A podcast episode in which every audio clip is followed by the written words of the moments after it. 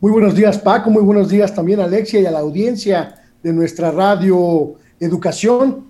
La decisión del Poder Legislativo de modificar la ley orgánica del Poder Judicial para desaparecer estos 13 fideicomisos multimillonarios abrirá en los próximos días un largo y muy sinuoso proceso, tanto jurídico como político. Jurídico porque en primera instancia los líderes camerales de la oposición ya han anunciado que interpondrán en los próximos días una serie de recursos de inconstitucionalidad ante la misma Suprema Corte de Justicia de la Nación para echar abajo la decisión que votó soberanamente la mayoría parlamentaria, tanto en la Cámara de Diputados como en el Senado. Eliminar fideicomisos que desde la perspectiva legislativa suponen privilegios desmedidos, onerosos, para un pequeñísimo núcleo de personas dentro del Poder Judicial.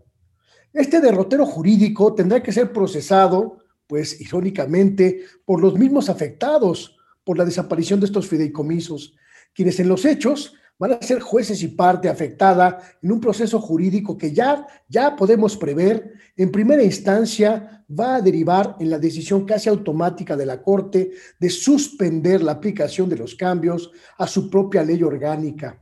En lo político, el asunto seguramente va a tomar un camino mucho más sinuoso, no solo por las protestas sindicales que ya escuchábamos hace unos momentos, sino por el hecho de que esta discusión ha reavivado la discusión nacional en torno de los privilegios de las élites del Poder Judicial, privilegios salariales, presupuestales y de ejercicio público que evidentemente chocan contra la austeridad actual en casi todo el resto de la administración pública federal y que va a suponer un desafío interno para los distintos partidos.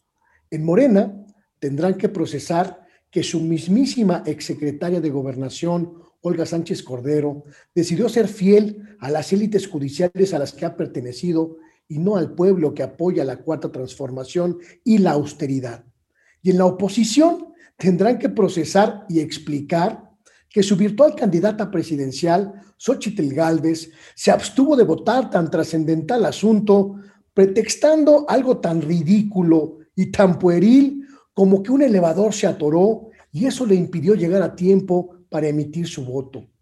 La eliminación de estos millonarios fideicomisos del Poder Judicial es el símbolo más claro de este momento histórico del que somos testigos y protagonistas el cambio de régimen que vive, que vive México desde 2018. Esta lucha por transformar un país que durante décadas estuvo al servicio de sus élites políticas, empresariales o judiciales en perjuicio de las mayorías. La lucha por hacer un México menos equitativo, menos desigual, donde había privilegios desmesurados para unos cuantos y pobreza absoluta para tantísimos millones. La lucha por obligarnos a todos, a todas, a entender que la riqueza del país debe ser repartida con justicia, con equidad y sin privilegios.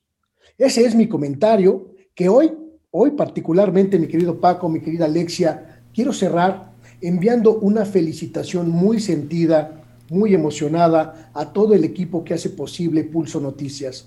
un espacio de libertad, de información de primerísimo nivel en la radio mexicana. Felicidades a todas, felicidades a todos por estos 34 años al aire que mañana, 27 de octubre, se cumplen. Me honra, de verdad me honra y me enorgullece ser parte de este gran proyecto.